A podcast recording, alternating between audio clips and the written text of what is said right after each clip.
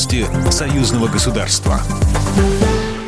Здравствуйте, в студии Екатерина Шевцова. Беларусь готовится к референдуму по Конституции. Александр Лукашенко заявил, нужно быть готовыми к информационным вбросам и фейкам. Обновленная Конституция обеспечит развитие Беларуси в условиях новых вызовов и угроз. Александр Лукашенко уверен, что на референдуме народ сделает обдуманный и правильный выбор. Но Западу он заочно уже не нравится.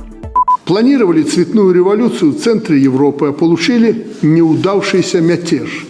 Эксперты и политологи назвали его неудачной попыткой неконституционного переворота. А деньги в эту неудачную попытку-то вложены огромные.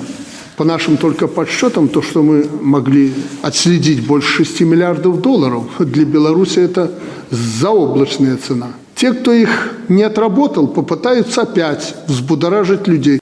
Александр Лукашенко потребовал от Совбеза принять все меры для того, чтобы референдум прошел спокойно и безопасно. Голосование по обновлениям в Конституцию Беларуси пройдет 27 февраля.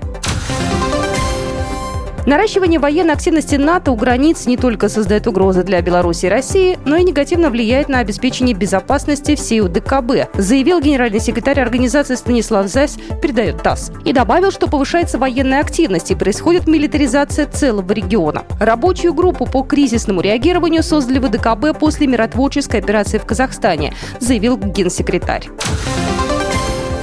Новый формат сертификата о вакцинации вводится в Беларуси с 15 февраля. В нем будет QR-код для мобильного приложения «Путешествуй без COVID-19». Также появится единая автоматизированная информационная система учета лиц, привитых от коронавируса, сообщили в Минздраве Республики Беларусь. Сертификаты будут выдавать бесплатно. Планируется, что к 1 апреля информационная система заработает по всей стране. Можно будет переоформить сертификат старого образца на сертификат нового образца на безвозмездной основе. Использование приложения является обязательным для граждан из Беларуси, Азербайджана, Армении, Казахстана, Кыргызстана, Молдовы, Таджикистана, Туркменистана и Узбекистана, которые въезжают в Россию. Белорусы требуют прекратить строительство заградительного пограничного забора в Беловежской пуще на территории Польши, так как считают, что в результате необдуманных действий правительства Польши уникальное всемирное наследие может быть потеряно. По мнению белорусов, искусственное территориальное разделение единого природного комплекса Беловежской пущи, вызванное строительством Польши заграждений на границе, несет угрозу редким экологическим системам. Программа произведена по заказу телерадиовещательной организации Союзного государства. По вопросу размещения рекламы на телеканале «Белрос» звоните по телефону в России 495 637 65 22. В Беларуси плюс 375 44 759 37 76.